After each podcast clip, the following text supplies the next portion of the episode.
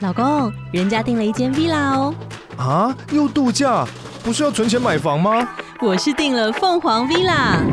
哇，竟然有千平花园、十五项休闲公社，回家就像度假哎！而且花园比房子还要大呢。还有我最爱的游泳池，耶、龙大营建 villa 生活，十年防水保固，二至三房。零七三九八五五五五，凤凰 villa。一九二八年的一个初夏午间，一对年纪二十出头的表兄弟，在曼哈顿中城的一间意大利餐厅共进午餐。他们事后谁也没有记起来，究竟是他们其中的哪一个人在用过前菜后，提到了关于《时代》杂志公告的征文比赛讯息。那是由麦克鲁杂志 （McClure's Magazine） 和出版商 Frederick at Stokes 共同赞助举办的推理奖项。奖金高达七千五百美元。而当他们喝完最后的几杯咖啡，准备结束那顿中餐时，他们不仅仅已经决定要参加这项征文比赛，更已经将故事的核心情节构思完成。在接下来周间的晚上、周末和假日，只要是两人有空的时间，哪怕是只有几个小时也好，这对表兄弟有机会就腻在一起，彼此督促对方将稿件完成。终于在一九二八年十二月三十日，也就是截稿日前一天，他们送出了稿件。于是，艾勒里·昆恩这个日后在推理史上不朽的姓名诞生了。艾勒里·昆恩同时是作品中侦探的姓名，也是这对表兄弟共同的笔名。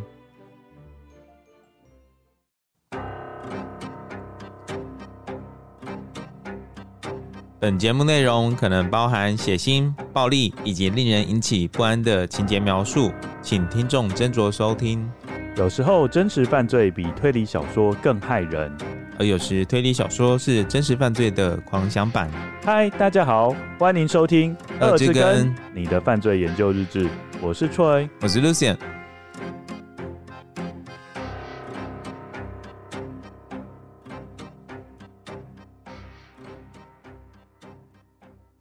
各位跟我大家好，大家好，哎、我是 Troy。我是 Lucian。我，我刚刚突然停顿了一下我找迟疑，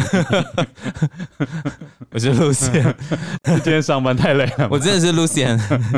不是假扮 的。哎、刚刚你讲的那个故事，你有要提问的地方吗？要提问的地方或哦，是你觉得有疑惑想要问我的？为什么 为什么是杂志跟出版商一起举办的？这个问题很烂吗？他们就想要举办 啊，不行吗？那那想你要我问的问题是 什么哦他们想要推广推理文学啊，当然就可以举办啊。 ？OK，我跟你也可以举办一个推理文学奖啊， 如果要的话。，二之根文文学推理奖对对对对， 只是没有人会报名而已。没有，只是我们没有钱。哦，对，如果我们提供一百万的话，一定很多人报名。问题是我们没有一百万吧我？们也没有要提供一百万的意思 啊。啊，那还有其他问题吧？哪一间意大利餐 厅？你要不要直接跟我讲？你希望我问什么？没有啊，我只是觉得刚刚你讲的那段故事，我只是纯粹觉得说，他们可以在一顿饭的时间就决定一件还蛮重大的事情，因为想必写这个稿子，它需要很多时间。嗯，对，可是七千五百美元呢、就是对于现在来说应该有到百万吧？哎、这个我要稍微讲一下，可能有些人不知道七千五百美元是多嗯少，应该不是直接乘以三十块那么简单。没有没有没有，我跟你讲一下，那时候是一九二八年，你对猜一下美国人平均的年工资是多少钱？有一千块吗？四百五十块。哇哦，所以等于说，如果你得到，四百五十块哎，所以你得到奖的话，可以人生少奋斗好几十年。对，所嗯以难怪他们那么快就决定说要参加这个比赛。嗯嗯嗯嗯，嗯嗯，他们应该也是有一些底子在的，所以才会想说要参加这个。哎、我觉得你问的这种很比赛吧好，因为我们等一下就哦会我终于讲、问到重，点了， 我们等一下就会讲这一对表兄弟他们的生平故事。嗯，对啊，要不然没有三两三，怎么敢上梁山呢？对，没错。那你有想到为什么我们今天忽然间要讲艾勒里·昆恩吗？因为我们已经在上一季讲完阿加莎，没有，因为我们已经山穷水尽了， 没有人可以介绍 了，没有啦，是这样吗不是啦，不是啦，西方很多吧？对对对啊，是而且你看，我们连那个最大宗那个福尔摩斯都没有介绍，因为我觉得福尔摩对不斯大家都听过了啦，那亚森罗平也没有。嗯哎，亚森罗平也算推理小说吗？他算啊，哦，算吗？嗯，他们一个是法国嘛，一个是对英国这样。嗯，那我们今天为什么要介绍艾勒里·昆恩，主要是因为我们上一季已经介绍了两个推理黄金时期的巨头了。嗯，艾勒里·昆恩跟前面我们所讲的卡尔跟阿加莎有一个很大的不同的地方，就是前面那两位作家都是单人的创作者。嗯，嗯，不过艾勒里·昆恩是由一对表兄弟所共享的笔名。嗯，我觉得这还蛮有趣的啦。这个针对我们等一下的讨论，我也是觉得共同作者这个部分，我们也可以深入的研究一下。我那时候第一次看到他们名字，我以为他们是女生诶后面那个 Queen 是不是，Queen，然后还有 Ellery，都比较偏中性像 E L L E 就是女生？L ，L L 在法文的话就是指女生的那个哦的意思了。嗯，所以你说 Ellery，所以变成男生我就比较压抑，原来是有点冲突。对啊，然后再加上 Queen，不过 Queen 的话，当然外国人的 last name 就是这个就比较无关嗯性，别嘛，嗯，对不对？有可能啊。对啊，嗯，那我们现在要介绍这一对表兄弟的真实名称。嗯嗯，艾勒里·昆恩是他们的笔名嘛？那他们真实名称分别是， Frederick Danny 跟 Manfred Lee，那 Manfred Lee 他其实有个小名叫做 Manny，嗯反正就是一个叫做 Danny，一个叫 Manny。各位跟友可以这样子思考，他们都是在一九零五年出生，出生的时间差了九个月。然后 Manny 是表哥，那 Danny 就是表弟。奇怪他们笔名怎么没有想说要叫 Many Danny，很多个丹尼，好好，不是不 是，他们出生地点都是在纽约的布鲁克林区，他们住的地方只有相距五个街区而已。很蛮近的哎、对，欸。哎、就我问你，你有跟自己堂字辈或表字辈就是很要好到这种程度，会一起下定决心要一起写写书的这种我觉得啦，关系吗？就是我跟我堂哥跟堂姐在小时候，嗯，呃，住的地方更近，哦，更近因了，为他就是我邻居。哇，那么近，非常近。但是虽然物理环境是很近，但是内心是相距非常远的，非哦常的疏离。这应该是有上一代的爱恨情仇，其实是，有的，嗯， 这样讲好像有点不好意思。反正我妈妈就会一直觉得说，呃你先要你先要爆自己的料， 好了你先要没事爆自己的料哦啊没事，吗？反正就是上一辈有一些恩怨情仇，嗯就会影，响到下一辈的感情。嗯，，对，所以可见呢，Frederick 跟 Manny 这两个家族应该是上一辈应该是和乐融融的，嗯嗯嗯，比较不会有这个问题。那我现在要稍微先介绍一下表哥了。嗯嗯，我要承接一下刚刚 Lucian 的故事。嗯嗯，刚刚 Lucian 的故事不是讲到说他们决定要写稿吗？对，对他们是在夏天决定的。那刚刚 Lucian 你还记得他们的截稿日期是什么时候吗？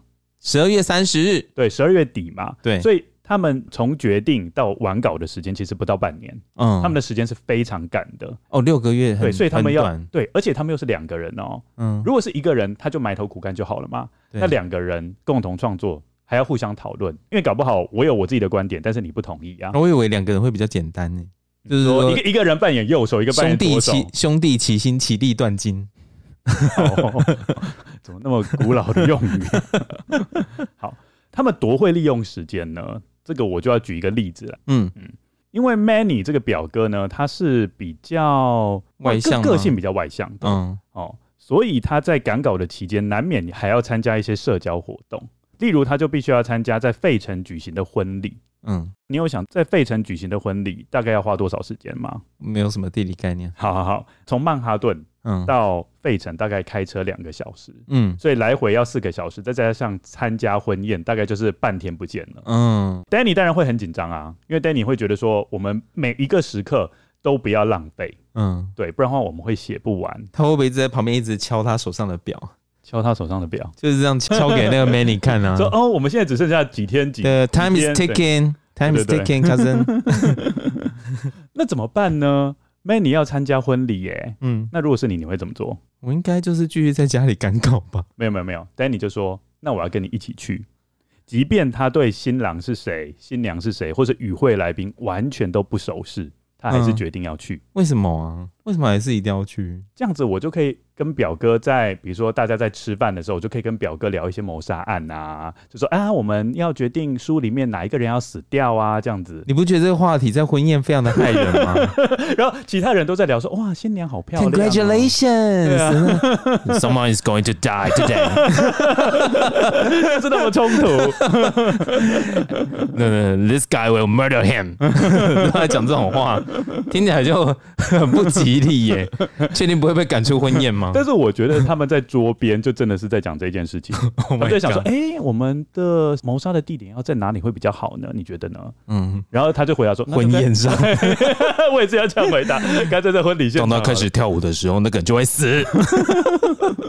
好了，你看，我觉得他们算是时间管理大师啦，对不对？每一个时刻都要好好把握我觉得这样根本就会成为朋友绝缘体。哦，因为他们两个在聊天，然后别人根本插话不进来，对啊然后无意对间啊不小心听到，还听到哎谋杀什么意思啊？然后如果嗯像大酸梅，就会讲到分尸。 哎，但是我们现在耳朵会不会痒痒 的？新的一季照样有讲到你哟。分尸，啊、我现在先介绍一下表弟 Danny 的出生背景好了。嗯，他跟表哥不太一样，因为他在出生不久之后就举家搬到 Elmira 这边，距离他的出生地两百五十公里，是纽约州的乡下地方。简单来说啦，就是从都会区的孩子变成乡下野孩子，嗯而且他在那边待了十二年。嗯那相反的，表哥 Manny 就一直待在 Brooklyn。怎么感觉跟我有点像啊呃，你是 Danny 还是 Manny？ ？Danny，我小时候是出生在鼓山区，要讲那么清 高雄市鼓山区。哦是可是是那个在以前高雄市来说，金华区吗那？边算是，就是因为它隔壁就是盐盐城城区，区，盐城区就是高雄发源的，就是一开始早期最繁荣的地方。对，对，那所以鼓山就它隔壁很近，所以算是蛋白 区喽。算是。嗯嗯嗯然后后来就是我们就举家搬到大寮， 就是高雄县大寮乡，嗯哎非常的远， 就变成乡下的野孩子，嗯，那个蛋都没办法熟透的地 方，非常边缘。真的很边缘。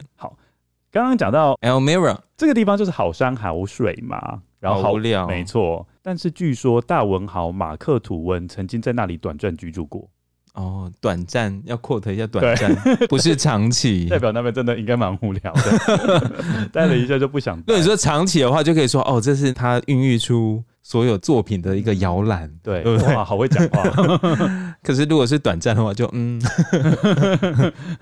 他应该说啊，这个鸟不生蛋的地方，还是快快走吧。对，但你就过着像乡下野孩子的生活。他们会玩什么游戏呢？我觉得从我等一下要讲的话，你就可以看得出来，那时候小孩子的乐趣就是那么的单纯。嗯，他们会怎么做呢？他们会在没有铺柏油路的泥土上埋鞭炮，然后点燃引信让它爆破。那你就会看到漫天都是飞舞着沙尘跟石头。我还以为他们在等人经过，然后要那这样的话，他就不是推理小说家了，他就直接是谋杀犯了。 那你小时候有哪些很童趣的活动吗？嗯，我印象最深刻是我经过一个竹林，然后有蛇在那边，然后我就直接拔腿快跑，那你为什么要去竹林？因为我家就住在采要竹子一定要经过那边哦，一定要经过一个湾，然后那个嗯湾就是都是种竹子，然后我就有一天就跟一只蛇对 看，我就吓得拔腿就跑。哦不，过还有另外一个很有趣的啦，就是以前水沟旁边都有福寿螺的蛋，然后我们都会哦对拿石粉头红去，色的，对，我们都会拿石头去把那个粉红色的蛋敲烂，然后就有很多粘液，很像草莓酱那种粉红色的草莓 酱。就是你们是抱着好玩的心态去做，对对，但是你们也不小心帮助了大自然。对啊，对啊，好棒哦！对啊，从小就知道 要要防止外来种。没错。接下来我要讲一个很重要的事情，他在乡下的那个地方，他有一个最好的朋友，那个最好的朋友的名字叫做 Ellery，各位跟你有没有嗅出一点端倪？这是他最好朋友的名字哦，就叫做艾勒里。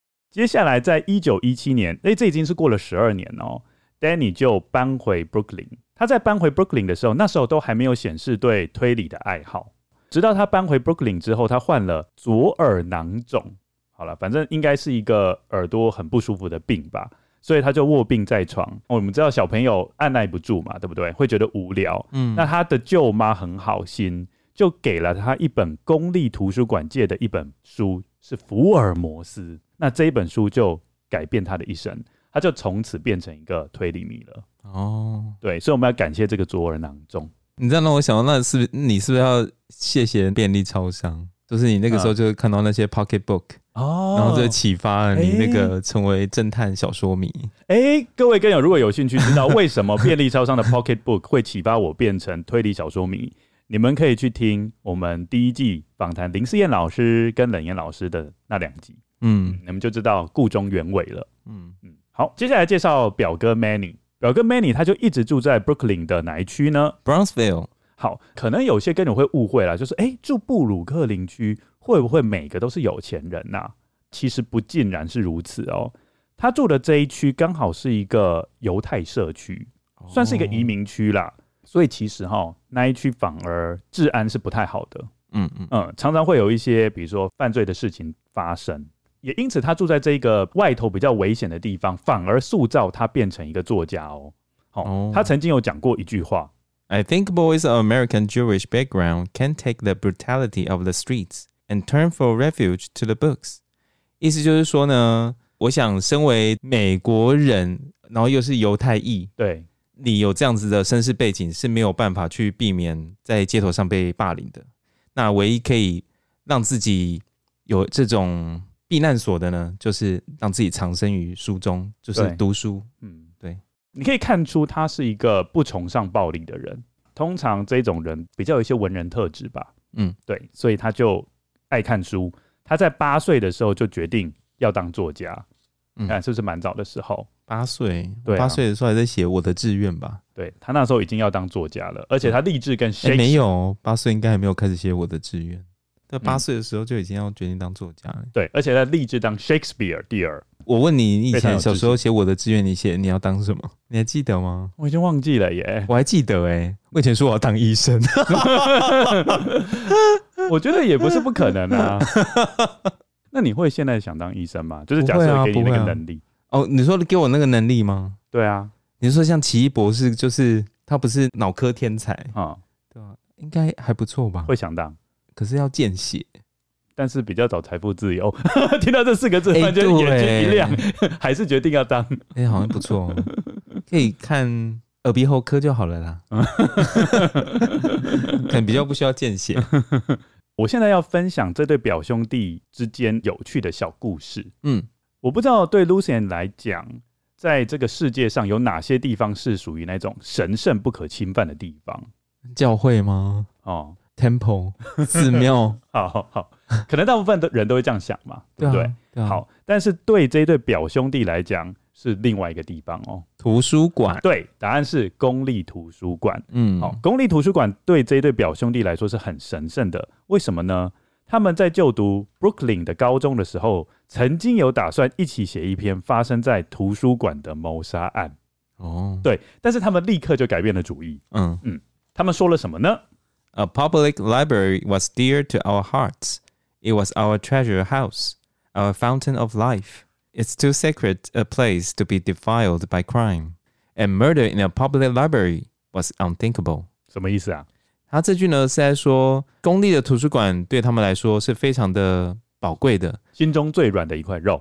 对，那对他们来说就像是一个宝库，对他们的生命来说是一个源源不绝的涌泉，对他们来说是一个非常神圣的地方，不应该被犯罪所玷污。在公立图书馆发生谋杀案是不可想象，哦，不可想象。嗯怎么样也想不到会在公立图书馆发生谋杀案。嗯所以简单来讲，假设你发现有一个人在追杀你，嗯这时候你要怎么做呢？很简单，你只要问他说你是不是昆恩迷？嗯如果他说是，你就躲图书馆就对了，他就不敢追杀你了。哦，好哦。哎你还有时间问这个问题？先跑再说了。刀都已经拔出来了，这样子。我跟你讲，我不管怎么跑，我一定先跑进去寺庙或教会，还管他是不是昆恩米嘞， 还一边跑说你是昆恩米吗？ 然后呢，哦，我不是， 然后然后往这还个继 续追，继续往寺庙，那就真的要往寺庙或者是教会跑那。为什么不跑警察局啊？不是更好？哦，对哦，对啊，你跑那个不过我觉得你神要父，啊神父也没办法帮你啦。没有了，我觉得你要依照这个这个密集度来说，哦，哎、寺庙应该密集度比较高，哦，比警察局高。对，应该比警察局高哦。嗯，不过我觉得也没什么用啦， 还是照样追进去砍呐、也是哦。那举你头三尺有没神明，你敢在这边砍我吗？那我再问一下，你觉得他们后来啊，把这个故事修正，把犯罪地点改到哪里？博物馆，对，就改到博物馆了，博物馆哦，好啦，博物馆惊魂夜也没有那么想象中那么神圣啦。吼也没有想象中那么安宁 吧。一旦把灯关了，搞不好里面的东西都会火起来啊。呃开也蛮 party 可怕的啊嗯开 party。对啊，嗯，哎，那你觉得美术馆呢？美术馆哦，嗯、美术馆应该也蛮神圣的吧？那要看呐、搞不好美术馆里面有一些裸的东西啊，裸裸体的。哦，你觉得那个不神圣？哎、我不是说不能神圣， 我说不会觉得是神圣，是觉得说嗯美感。 OK，对，美感不神圣。美感跟神圣会划等号吗？嗯，好，我们不要再讨论这个了。我觉得我们已经进入哲学层次了。好了对，OK，，好。简而言之呢，艾勒里昆恩在他们的心目中，就是公立图书馆是非常重要的。好用。所以你在他的任何的书里面都绝对不可能发现公立图书馆是个谋杀的地点哦。对，有的话就是盗版。那如果是私立图书馆就可以。 哎、你有抓到重点。接下来我要跟大家讲，每个推理小说家心里面都有一个推理之神，作为他们临摹的对象。对艾勒里昆恩这对表兄弟来说呢，那就是谁呢 Wheeler Huntington Wright ？Lucy，你知道这个人是谁吗？不知道。嗯，很合理。好，我如果说出他的笔名，应该大家就知道了。嗯他的笔名叫做范达因，而且他笔下有一个非常有名的侦探叫做凡斯。都没听，都没听过。 好，没关系。凡斯这个侦探有个形象，就是很自负啊，很狂傲，而且是那一种超高智商的名侦探。那这个也是艾勒里昆恩的早期形象。哦，对此外，他还有什么特征呢？嗯，凡是这个侦探很喜欢引用艰涩难懂的文学，而且对人都不感兴趣，只对什么有兴趣呢？他只对抽象的逻辑推理感兴趣，感觉这个读起来应该会很 hardcore，哦就是一个机器人吧，对不就对？是感觉会很难怎么讲，很难读下去。对我来说，你答对了，嗯因为我有读过范达因的书，嗯就很难啃欸很难啃，啊因为你就会觉得说，诶，他笔下的人物好像都没什么感情。 是太老了吗？你说 牛肉煮 太熟，太老，很难啃。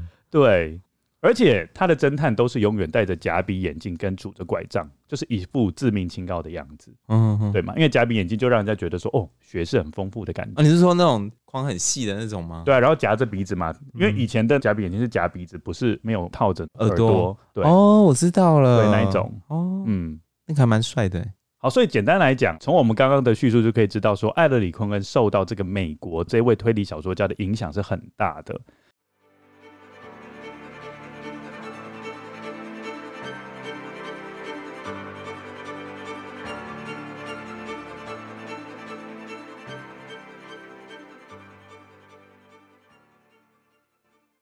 那至于艾勒里·昆恩这个侦探的名字是怎么来的呢？我们刚刚有说到嘛，就是 Danny 他那个时候在乡下居住的时候，他最好的朋友就叫 Ellery。后面的 Queen 的来源呢，就是说，因为他们表兄弟常常会一起玩桥牌，嗯，那其中呢就有 JQK 嘛，对不对？嗯，那其实一开始呢是用 Ellery King，到后面呢才用 Ellery Queen 来当做他们的笔名。那你觉得酱油比较好听吗？嗯、我觉得 Ellery Queen 比较好听呢、啊，也比较好念一点呢。那你觉得 Stephen King 还是 Stephen Queen？ Stephen King、哦， Ellery Queen、嗯 Ellery Ellery King、Ellery Queen，哦，那其他名字还蛮饶舌的。对对对，我刚念了好几次，都很难念好。这一对表兄弟呢，就决定把侦探还有他的笔名都用同一个名称，就是艾勒里·昆恩。嗯，那你觉得这有什么考量啊？对啊，有什么考量？就说他们两个人共同的笔名是艾勒里·昆恩，嗯然后他们创作的侦探也叫做艾勒里·昆恩。诶，我们之前有讲到这样子的吗？冷言呐、哦，对对对对对，对冷言他就是对自己是自己是作家名称，也是侦探的名称、对啊。对对对对对对嗯对对，那你觉得他的理由是什么？理由是什好，么？理由很简单，我直接问你，福尔摩斯的作者是谁？呃，Sir Arthur Conan Doyle，哎，我去做功课好，哦。那亚森罗平的作者是谁？ No idea，所以这个就是问题所在了， 好啊，就是大家都只记得作家笔下的名侦探，但是都不记得作家的名字。 你反而是不是反而预设立场是，我绝对答不出来，这样你就可以直接接下来讲。就一些我竟然还答出来，就知道，所以你只好用举其他的例子继续讲下去。呃，对，没错，我一定要让你山穷水尽答不出来。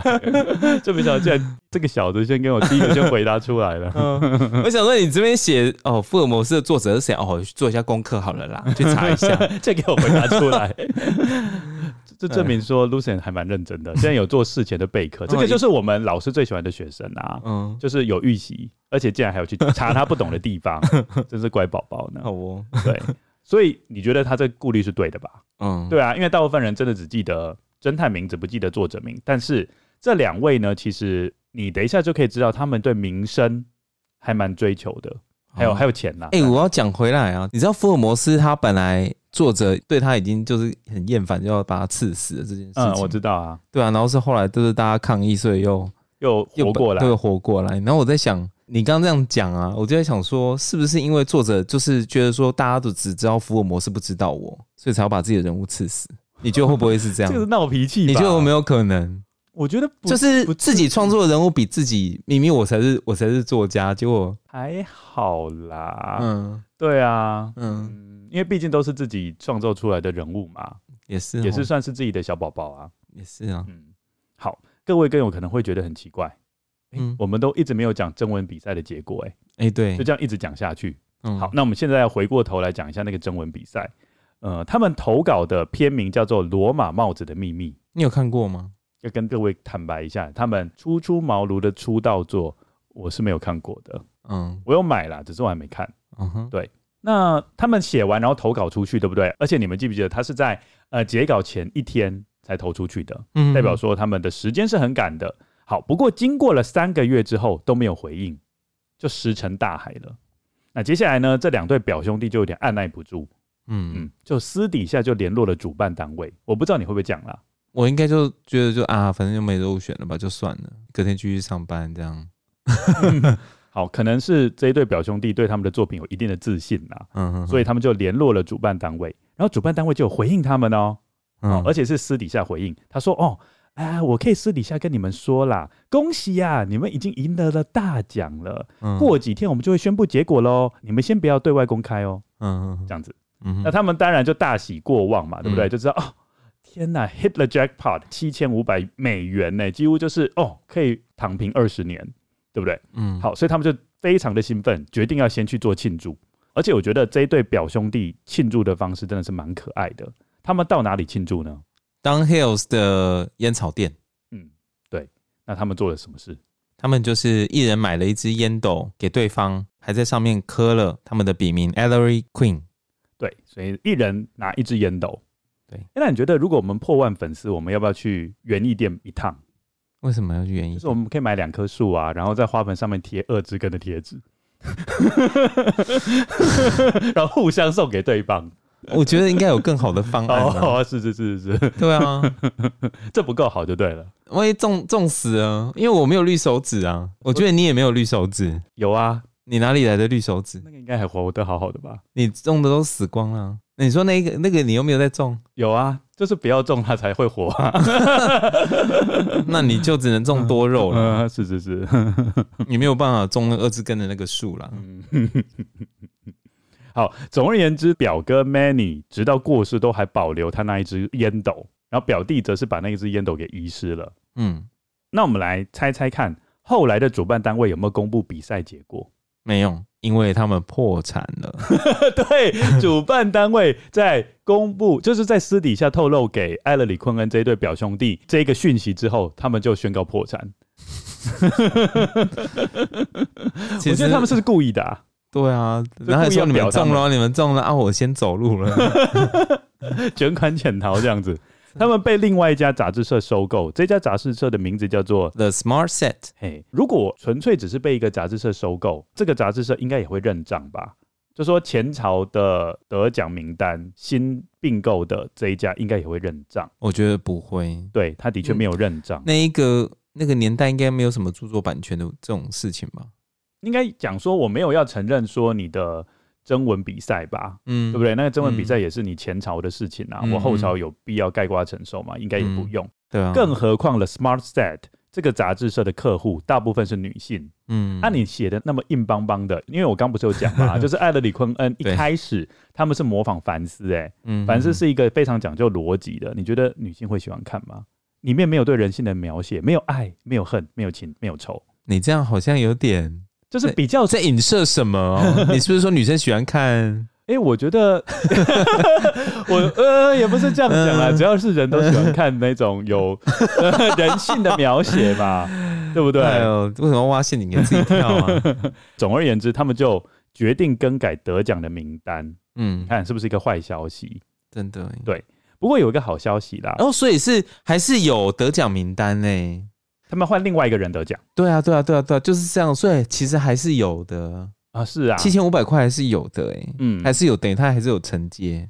对，只是他没有认账，说前朝对得奖的人，对，他没有去认账，对对对对对对。那好消息是说，刚刚不是有讲吗？那个比赛是有两个，一个出版商跟一个杂志社嗯嗯嗯，合办的。对，那那个出版商可能是看说啊，这个 Danny 跟 Manny 感觉很可怜，所以他们就决定帮他们出版《罗马帽子的秘密》。那出版费用是多少呢？那种罢扣，对这样还不到一个月对，还不到半年呐、哦。你刚刚四百五是半是一年一年。哦，对对对，那两百的话，对啊，不到半年。半年的钱就差很多啊，就是原本可以躺平二十年的，变成说好啦，躺可平以半年，至少可以过个暑假，但是一般人不会选择辞职啊，也是才可以啦。躺平半年而已。嗯好，Danny 在事后回忆哦，他那时候在七十几岁的时候有回忆，他说哈，原本他们都已经想好说拿到七千五百元的话， 他们要做什么事了。要到南法去躺平，对对对对，对去对。度假。好，那他讲什么呢？ That actually was the best thing that ever happened to us, because I think if we had gone to the south of France, we'd have frittered the money away, produced no work, whereas the way it happened, we buckled down and start a career. 这什么意思啊？那意思就是说呢，如果真的这个事情发生了，就是他们领到这个七千五百块的话，呃，我们一定就是直接去南法了嘛。那我们会直接开始乱花这笔钱，也没有打算要工作。可是呢，并没有发生，所以我们就是裤带还是拉紧了，裤带一勒，勒对紧对，就是还是继续上班啦。而而且没有没有没有，他不止上班哦，他 start a career，、哦意思就是说他开创另外一个事业，就是艾勒里昆恩的事业。哦也就是说对，如果那时候这对表兄弟真的得到了这个七千五百块的奖项，搞不好他们只会变成一个叫做一本的作家，就很像那个一片的唱片歌手一样。哦，对对对，我们以后就不会看到那么多那么精彩的推理小说作品。嗯，嗯，那就是因为他们那时候没有得奖，所以后面才会生产那么多有趣的作品。嗯嗯嗯，那他你们的作品真的很多哎、嗯，等一下我们会讲他的作品的系列。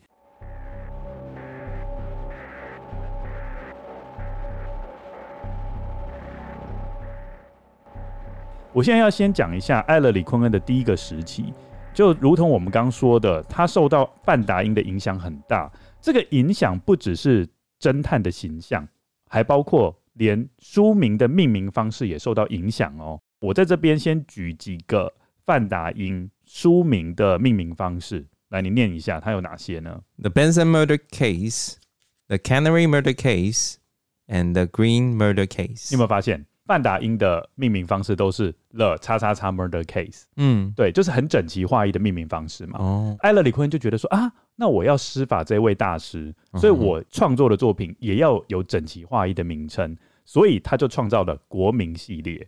嗯哼，来，你念前四个国民系列的作品好了。英文的部分吗？对对对对对， The Roman Hat Mystery, the French Powder Mystery, the Dutch Shoe Mystery, and the Greek Coffin Mystery。对，你有发现 the 叉叉叉 mystery？对，对对对然对对，后都一定搭配一个国家的名称。没有错，哦，嗯，是很整齐划一的。嗯哼，嗯，不过日后这一对表兄弟对这一时期的昆恩评价没有很高。啊，是哦，为什么？对，Danny 说哈，这时期的昆恩是一个很不讨人喜欢的角色，他叫做 unpleasant character。嗯哼，那 Manny 是说，他觉得这时期的昆恩是有史以来最致命清高的角色。哦，就是学那个范达因的那个塑造就对简了。单来讲，就是有点天蝎座的本性啊，啊，为什么讲到天蝎就是有座？点高冷啊，嗯， 就是懂吗？很高冷，为什么突然讲到天 蝎就是座？有点讳莫如深的感觉啊，就是让人家抓不住是最近有你们是讲什跟么天蝎座有什么过节吗？哦，没有没有没有没有没有，对天蝎座完全没有过节。嗯我只是跟你讲说有这样子的特色在，天蝎座会高冷吗？我觉得天蝎座还蛮平易近人的啊，哦，就蛮疯的。真的哦、我认识的天蝎，我都觉得他们蛮疯的，他们也喜欢疯疯的人。所以你说高冷，我有点压抑。我觉得高冷是处女座，没有，我觉得天蝎座是是有有高冷的特质在，真的哦。他有点外冷内热，就是很难让人家摸透啦，算是比较神秘感。啊，好了好了，突然变星座频道。对对对对对，好，那个我们如果有说错的话，再请唐老师来纠正我们一下。哦我跟你讲，如果唐老师来纠正的话，我们瞬间流量破百，好不 好？真的，何德何哎哎哎能？不止只有破百哦，是破万，是破嗯，万。真对的，对对对，刚刚不是有讲说这两对表兄弟对 J 时期的昆恩评价不高吗？嗯但是 J 时期的昆恩作品其实也不是没有优点的哦。嗯嗯，它有一个蛮大的优点，就是它非常强调公平性。呃，怎么样的公平性？比如说刚刚讲《罗马帽子的秘密》《荷兰鞋子的秘密》这些作品，它都会在一开始的时候呈现一些谜题嘛。嗯但是当读者阅读的过程中呢，在阅读到某一个段落的时候，会有一个向读者挑战的部分，也就是说，它会有一页上面写说 “challenge to the reader”。哦，是哦，对，意思就是说，这个作者昆恩哈、就是这一对表兄弟，他已经跟你宣告说，我写到这里，我已经把所有的线索都已经提供给你了。嗯接下来你能不能透过我之前给你的线索找出凶手是谁？如果你觉得你没办法找出来，你就继续看下去，但是你就必须承认你输喽哇哦，的那种感觉。嗯等于说我已经通盘的已经把所有的线索都跟你说了，嗯哼哼，对，所以昆恩早期的作品，人家都会认为说非常具有公平性。嗯，嗯，你到时怎候么有再点像那个？那上次我参加大酸梅节目《解体注音 Part Two》的那个解谜的哎，感觉，对，没有，错，嗯，对，一开始大蒜们不是把一些他就把很多线索丢对给我，对，接下来你就要自己整合嘛，然后嗯去推敲出嗯，哎、哎，真正的谜底是什么。这样感觉蛮好玩的啊。对你已经看那个荷兰鞋子的秘密了 吗？哎，目前才读到第四章对对对，你到时候就会看到它有一个段落 challenge the reader， ，OK，然后你就可以看看你有没有猜到结果。如果在讨论这本书的时候，你就可以跟读者讲说你有没有挑战成功。 OK，好，我们台湾有一个名作家叫做唐诺，他也对这个公平性的部分提出一些评论。他说了什么呢？唐诺呢评论说，国民系列的艾勒里·昆恩有勃勃的野心和活力，有自由不羁的想象力，并毫不吝惜地放手使用众多轨迹于同一本书，不像一般成名老作家一样资源枯竭，只小气的压榨所剩不多的谋杀轨 迹。 我觉得他讲的蛮血淋淋 的。资源枯竭，对，他说老作家小气，对 压榨， 他描述的好生动哦。 真的。Squeeze your brain，这个真的很像 那种，就是你真的就是完全没有灵感的时候那种感觉。嗯，对，嗯，再怎么挤压都挤压不出来。但是问题是，艾勒里·空恩这对表兄弟头脑很灵光啊，永远会有新的轨迹出现。真的，嗯，而且这一对表兄弟其实是非常懂行销的，因为我们刚刚有讲哈，出版社他是看在。因为之前已经不是私底下跟他们讲说得奖名单吗？嗯，对不对？那后来又因为破产没办法出版嘛，那我觉得他们应该是看在说啊这对表兄弟很可怜的面子上，那就帮他们出版，所以他们也没有非常大力的行销这本书，就是《罗马帽子的秘密》。嗯，嘿这对表兄弟就会觉得说啊，那我那么费心写了这本书，但是出版社竟然没有大力去推，嗯他们会觉得说非常的可惜。好，所以他们做了什么事情呢？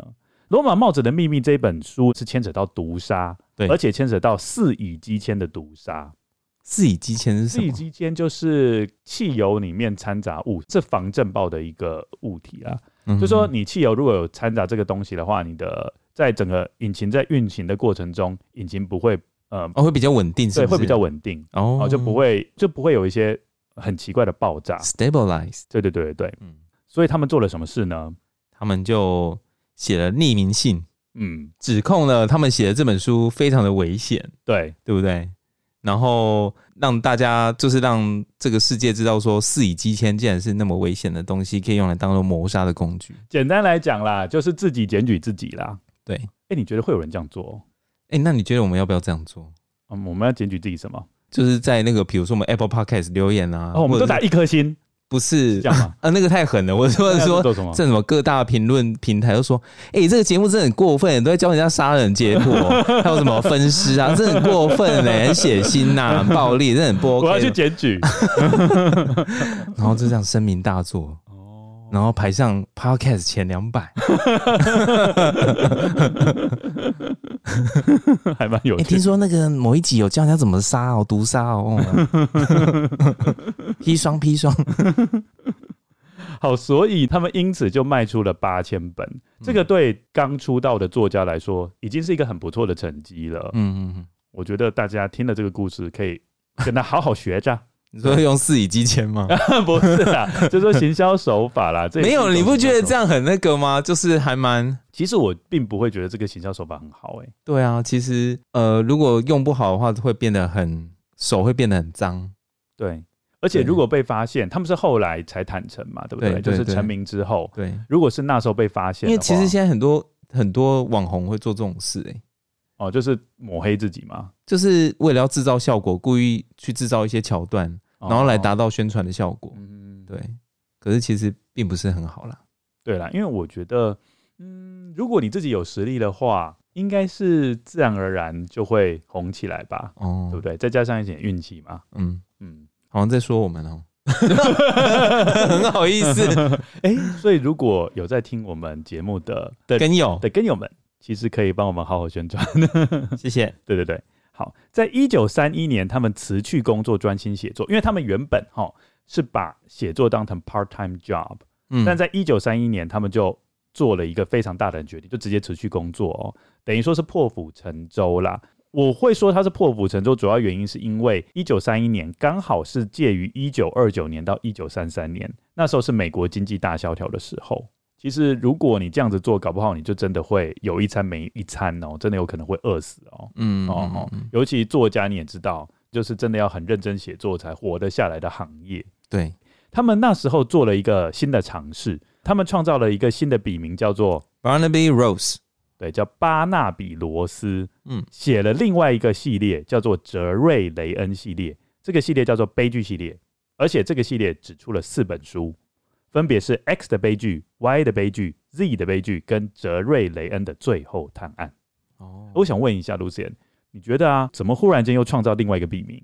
因你已为经有艾勒里昆恩了，然后你这边又出了另外一个笔名，是要化作一个一个界限吗？就是说跟之前的作品做区分吗？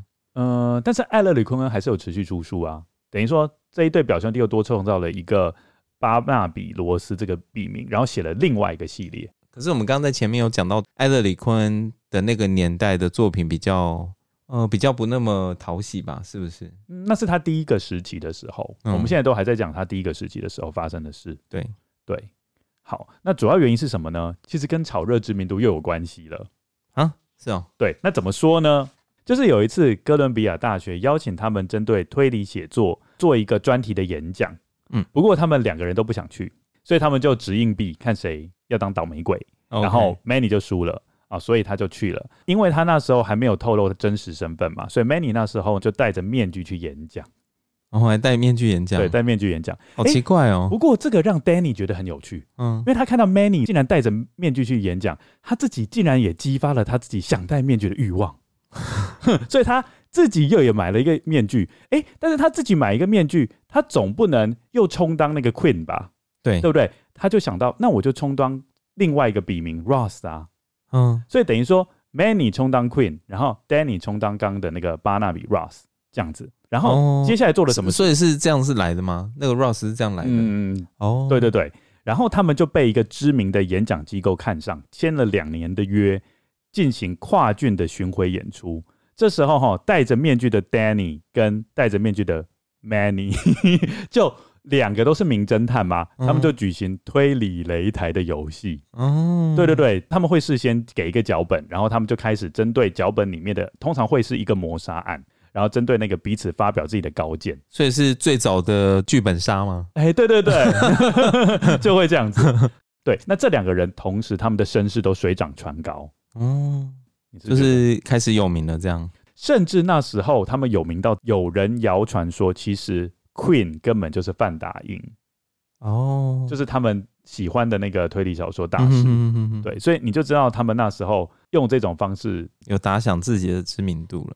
嗯，你觉得他们这样子算很会行销吗？蛮蛮厉害的啊！可是你如果真的要这样做，就是要我、哦、要想很多剧本呢、啊，对啊，哦，好累啊！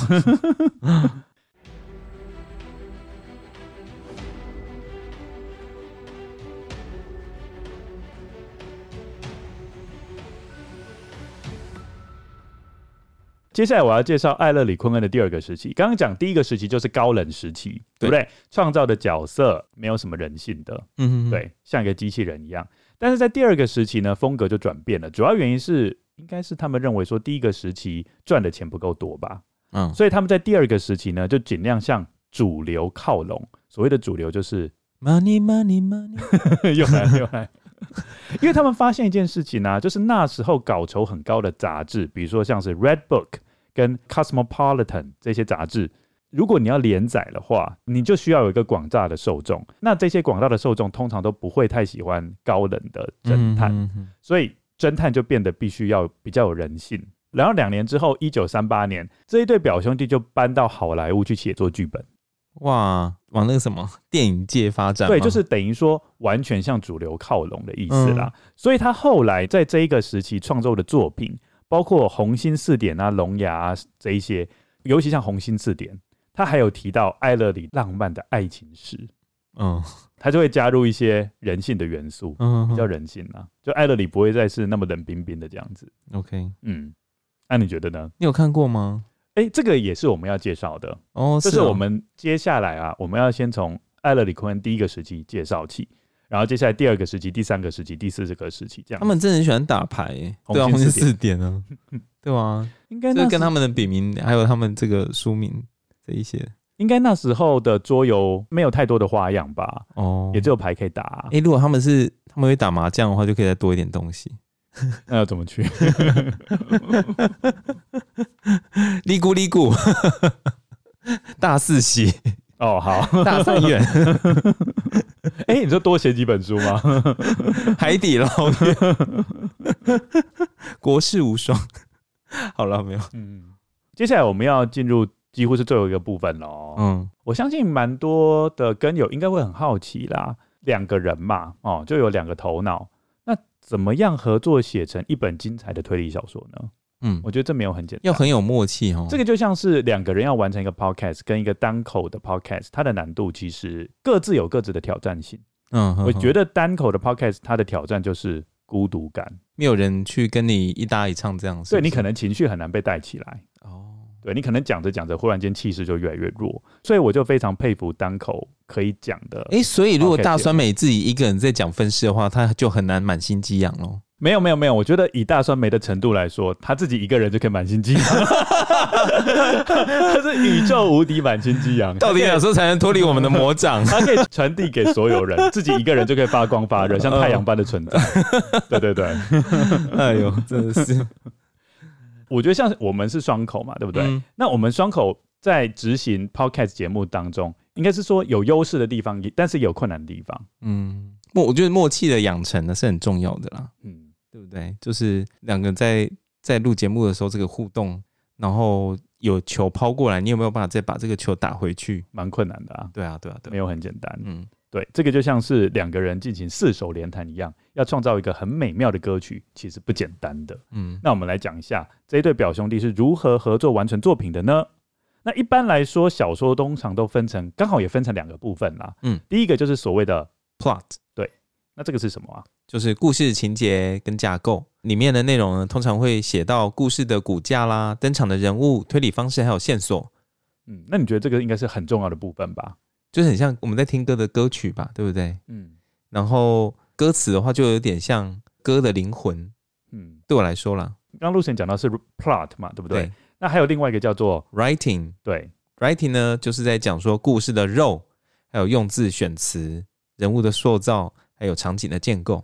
对，如果以人体来说的话，plot 就是像人的这个外观，是不是？嗯然后我觉得 plot 比较像是骨架，欸哦，骨架，然后 writing 的话就是整个外表嘛，对对是这对样对，吗？我觉得比较像这样子。哦，对，嗯哼哼，所以简单来讲，你觉得 plot 比较难还是 writing 比较难？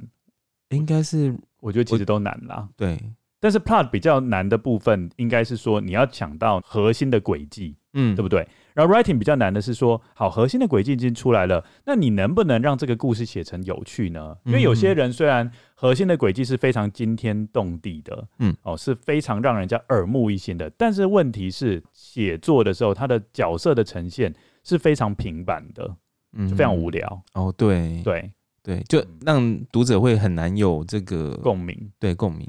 就很像在看机器人因人而的异嗯故事，就像你刚刚讲的机器人。对那如果说今天没有去就人物的刻画或者是场景的去做刻画的话，就会让整部作品看起来就很枯燥。而且我觉得用字选词很重要、哎，嗯，对不对？对，对啊，就是同一个旋律，你看李宗盛写的，就让人家觉得听了百年也不厌倦。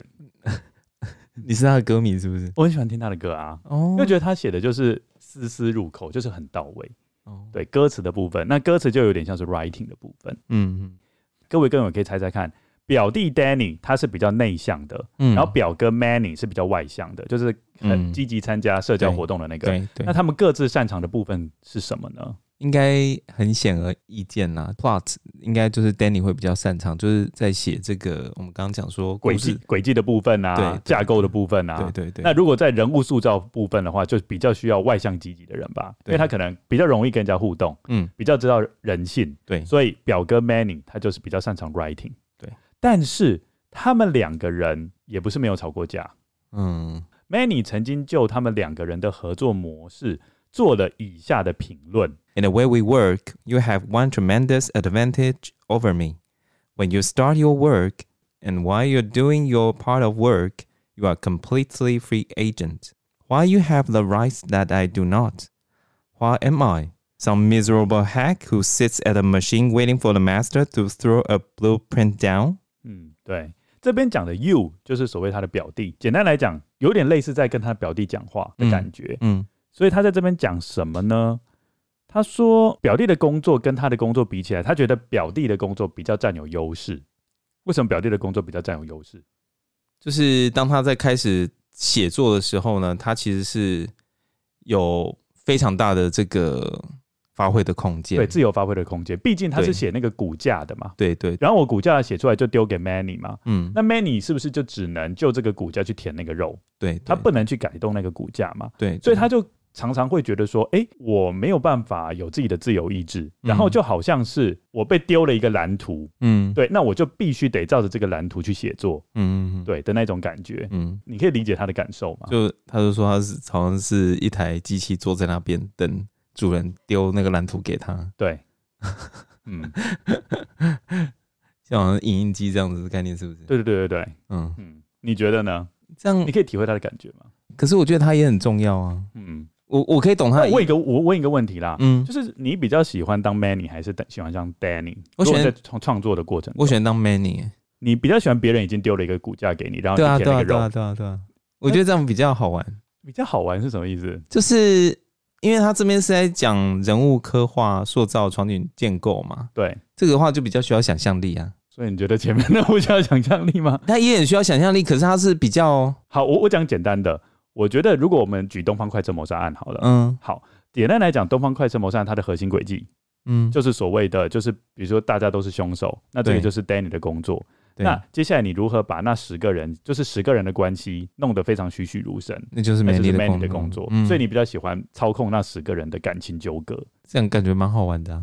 哦，那你喜欢当 Danny 是不是？其实我蛮喜欢当 Danny 的欸、因为我觉得想到一个石破天惊的轨迹是蛮有成就感的事情。只是你要，诶这样是不是就说明你的个性比较内向，我的个性比较外向？那你觉得有吗？好像有。哦，那你觉得你是外向的人还是内向的人？我觉得我是介于中间，哦要，看看人。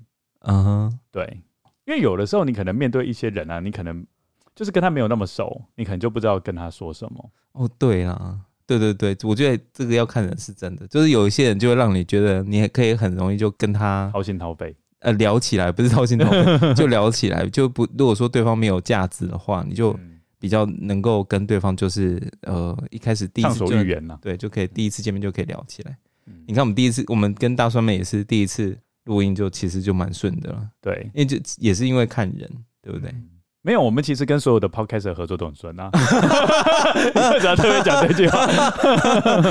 哎呦喂呀、啊，这都要剪掉、哦。呃 不用不用不用 不用不用。哎呦，挖陷阱给自己跳，真的是我们刚刚讲的那个 Manny 跟 Danny 的冲突嘛，嗯，好，那难怪 Manny 会在二零零五年接受访谈的时候，他说了一句话，他说他跟 Danny 已经吵架吵了三十三年 了，就代表说他们在写作过程中还是会有一些沟通上面的困难，嗯，对，因为毕竟一个人写骨架，一个写人写肉嘛，嗯，对对对，这个算是一个分工非常明显的。对，那、你觉得我们的 Podcast 有有这样的感觉吗？应该还好吧。一开始啦，一开始的时候可能比较就是会需要讨论、磨合、嗯培养默契，嗯对吧、现在应该还好。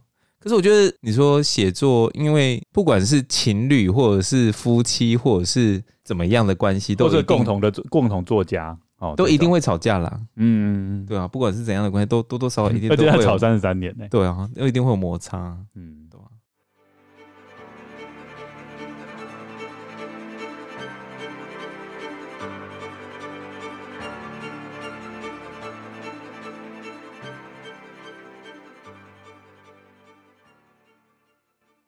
好，那我们接下来要跟大家讲一件事情哦，就是其实我们今天只有讲艾勒里·昆恩的第一个时期跟第二个时期而已。嗯，那帮大家稍微复习一下好了，第一个时期就是高冷时期的艾勒里·昆恩，那他创造的就是国民系列跟所谓的泽瑞·雷恩系列哦，因为他创造了两个笔名嘛，记不记得？嗯，那第二个时期就是纸醉金迷的艾勒里·昆恩，沉醉在桃色恋情里面。 对，没错，好那那它总共有几个系列啊？他几个系列哦，对啊他主要就是两个系列，嗯，哦，后面还有就对了，其实还有。呃，其他就比较分散一点。 OK，它其实还有第三个时期跟第四个时期。那我们在这一集呢，不打算讲第三个时期跟第四个时期。为什么？第三个时期跟第四个时期要随着我们推荐的作品，到时候一并跟跟友做介绍。哦，对我想用这种方式，因为第三个时期跟第四个时期的某些作品，其实它的创作历程是还蛮曲折离奇的。嗯，对，这个我们到时候再跟各位跟哦，就是可以以讲一集这样。等于说连同我们介绍那一本书，可以一起讲成一集，这样比较有哦连、 ，OK 比较有连贯性。好哦，那你们可以预期到，就是说我们会在第一时期的两个系列各挑一本书。嗯，对，就是我们要见证一下高冷的艾勒里·昆恩，也要见证一下就是刚刚讲的哲瑞雷恩。嗯，对对，对，所以我们国民系列跟悲剧系列都会各挑一本书出来。然后第二个时期，我们会挑《红心四点》那一本书，嗯 OK 因。为我们很想要知道艾勒里如何谈恋爱。哎，那你也要跟我们的跟友讲，就是第一时期跟第二时期，我们要讲哪些书吗？第一时期要直接公告哦，第二时期我已经讲啦，就是《红心四点》啦。嗯对，那第一时期刚刚有不小心透露到啦，嗯，就就是是荷兰鞋子的秘密。我想说，是不是要让跟友先去预习一下？哦，也可以。第一时期我们就是荷兰鞋子的秘密，嗯这个是国民系列。那悲剧系列我们会挑歪的悲剧，嗯这样跟各位做分享，算是这两个时期相当经典的一本书。嗯嗯，那我们今天跟各位跟友分享了艾勒里·昆恩的前半生，就是嗯第一个时期跟第二个时期，也讲了 Danny 跟 Manny 这一对表兄弟他们如何彼此透过分工的方式来创作。那讲了那么多，杜贤有什么感觉？我觉得阿加莎的生平比较精彩。哎、但是我觉得他们也有精彩的地方哎、因为他们比赛，结果比赛没想到原本已经唾手可得的奖项，忽然间又煮熟的鸭子肥了，嗯，然后原本可以躺平二十年，变成躺平半年，我觉得这也蛮戏剧性的、啊。如果是我的话，我会捶胸顿足吧，就说为什么给我倒闭？为什么你们不能就是多撑一两个月？嗯，对，可是我觉得阿加莎让我比较印象深刻。啊、就是老公偷吃啊，然后离婚，然后她这个魂不守舍的，然后失踪 啊，然后还撞到那个什么，不是撞进撞那个 bushes，对啊对啊对啊，撞到草丛 bushes 里面帮我撞到草丛里面啊，然后嗯搭火车啊，这一些种种的，也很有趣啦。嗯，嗯，好啦，当然不是每个作家的生平都会像他的作品一样有那戏么剧性，对，那么有戏剧性。阿加莎是很特别的，好不好？对，不过我觉得艾勒里·昆恩的生平也是蛮有趣的啦。嗯，那我们今天这一集关于艾勒里·昆恩的生平就介绍到这边。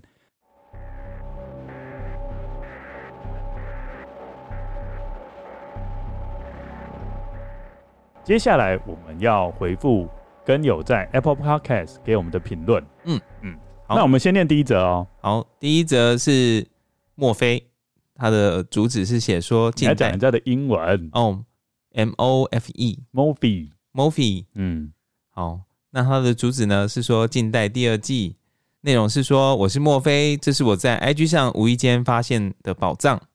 这是我第一个听的 podcast 频道，应该是说这个频道让我入坑 podcast 的。虽然我不是一个会看推理小说的人，但在我一开始听第一集的时候，就默默一直听到现在。一开始是因为画图时习惯听声音，所以想找直播或者广播来播放。无意间看见 T 毛大大推荐的《二之根》，一开始抱着试试看的心情来听听看，但一试成主顾，一听便更有。不止内容的详尽解说，主持人也有不同的观点，甚至脱稿演出，尤其是唱歌的部分。渐渐的，我会开始想了解推理小说，甚至是真实犯罪背后的动机，不再是看表面的案情下定论。原来后面的细思极恐才是耐人寻味的地方。还有 IG 的贴文，这真的有吓到我，看得出来真的非常用心，也希望更多人可以看到。最后也祝福两位主持人和剪辑师身体健康，可以继续为我们带来好作品。第二季终于可以跟播了，第一季中途进来的。而这一季最经典的一幕，我觉得给搞笑诺贝尔奖当之无愧。祝第二季顺利。可见蛮多人都喜欢搞笑诺贝尔奖的、啊。哎、你还记得内容是什么吗？我哦知道，就是白留白罗留那个胡子可以减低被人打的冲击力， 好哦。还蛮有趣的。那你要跟这位跟友说什么吗？我应该说我自己也喜欢听一些 podcast 节目。那我觉得说能够就是追上进度，然后跟着更新频率，我觉得是还蛮幸福的一件事情啦。那你觉得呢？就非常谢谢墨菲，从一开始就一直支持我们到现在。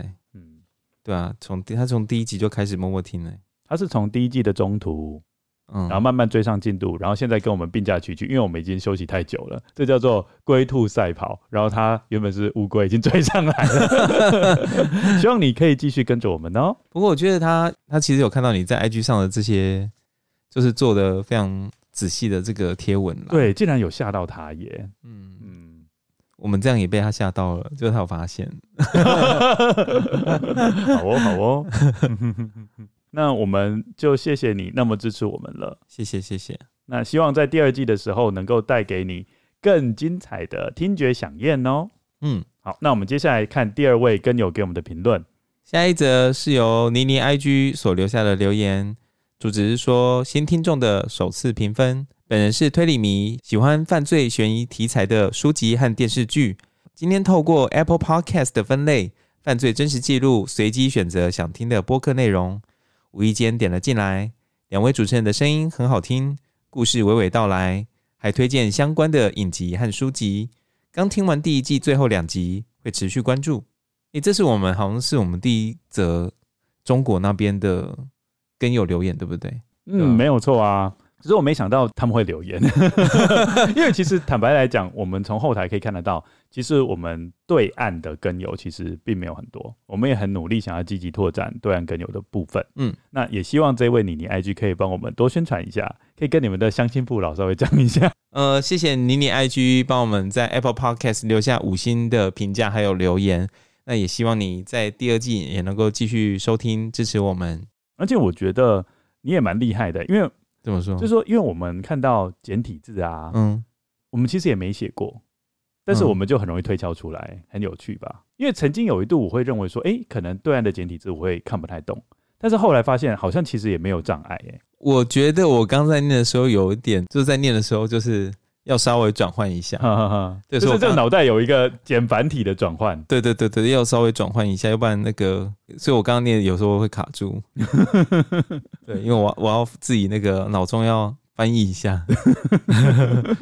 所以还是没有想象中简单就对了。其实，在台湾应该也有一些人会写简体字啊，嗯，然后再加上 这样在这边说好吗？之前之前看过盗版的，哦， 所以有很多简体字的出现，已经练习过很多遍了。 对，嗯。 爆自己的雷，哎呦喂呀！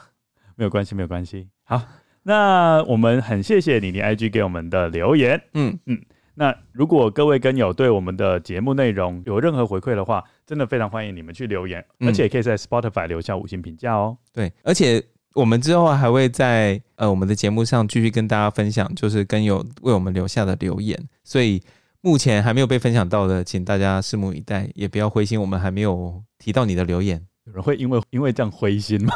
我的用词 哦，没有讲到我的这样哦之类的 啊好好好好是是是。哎、啊，讲到他，为什么没有讲到我的这样之类的？我们要讲一下一些经典台词吧。哦，好这一，季都没有讲哎、嗯，呃，就是欢迎各位跟友到我们的 IG 跟 Facebook 粉丝专业逛逛，你们可以在那边看到关于我们今天讨论案件的更详细的解说哦。此外，我们还有开放 抖内的连接，哦，如果有意愿呃小额赞助我们的听众，也非常欢迎你们透过这个管道来支持我们哦。节目的 show note 有更多的详细内容， 是这样说吗 对啊，对啊，对啊。 ？IG 请搜寻 roots of evil podcast。 Facebook 则请搜寻“二之根有句名言说：“一周一集二之根，真实犯罪远离你。”说的真好，”今天谢谢大家的收听，谢谢大家，谢谢大家，大家拜拜。大家拜。